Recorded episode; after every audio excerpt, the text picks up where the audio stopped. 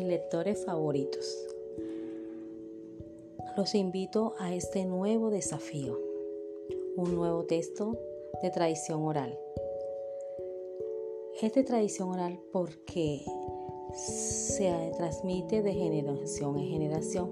¿Qué quiere decir esto?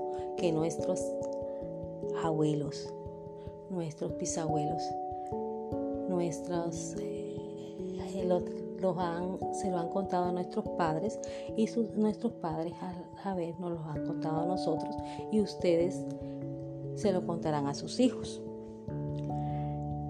Este texto narrativo es una leyenda. Una leyenda es una historia inventada que explica un hecho real. Los invito a que ahora vivan esta nueva lectura, esta leyenda que se titula Los colores de la mariposa. En el origen del mundo Dios creó las flores para hacerlas más hermosas.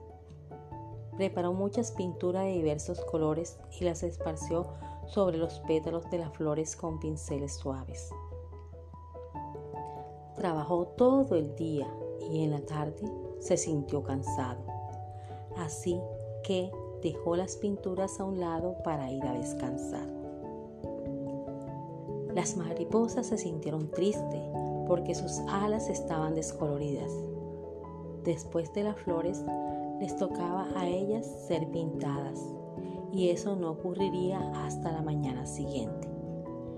Pero las mariposas viven un día solamente, por eso se les llama flores de un día y no podían esperar hasta el día siguiente. Las flores tuvieron una idea maravillosa. Invitaron a las mariposas a posarse un largo rato sobre sus pétalos, para que sus alas se tiñeran de muchos colores, aprovechando que la pintura estaba fresca. Así lo hicieron las mariposas, y en sus alas quedaron los colores de los pétalos, mezclados de distintas formas. Cuando las mariposas salieron volando, el sol iluminó su colorido y ellas se sintieron felices. Leyenda tradicional. Ahora, chicos y chicas, los invito a realizar su podcast. Vamos a leer, a releer, a comprender esta hermosa, maravillosa leyenda, los colores de la mariposa.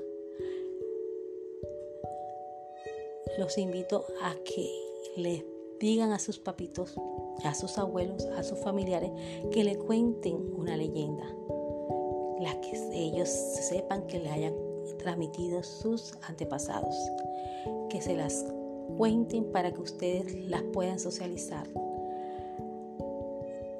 Este reto es tuyo, tú puedes hacerlo. Adelante. Gracias.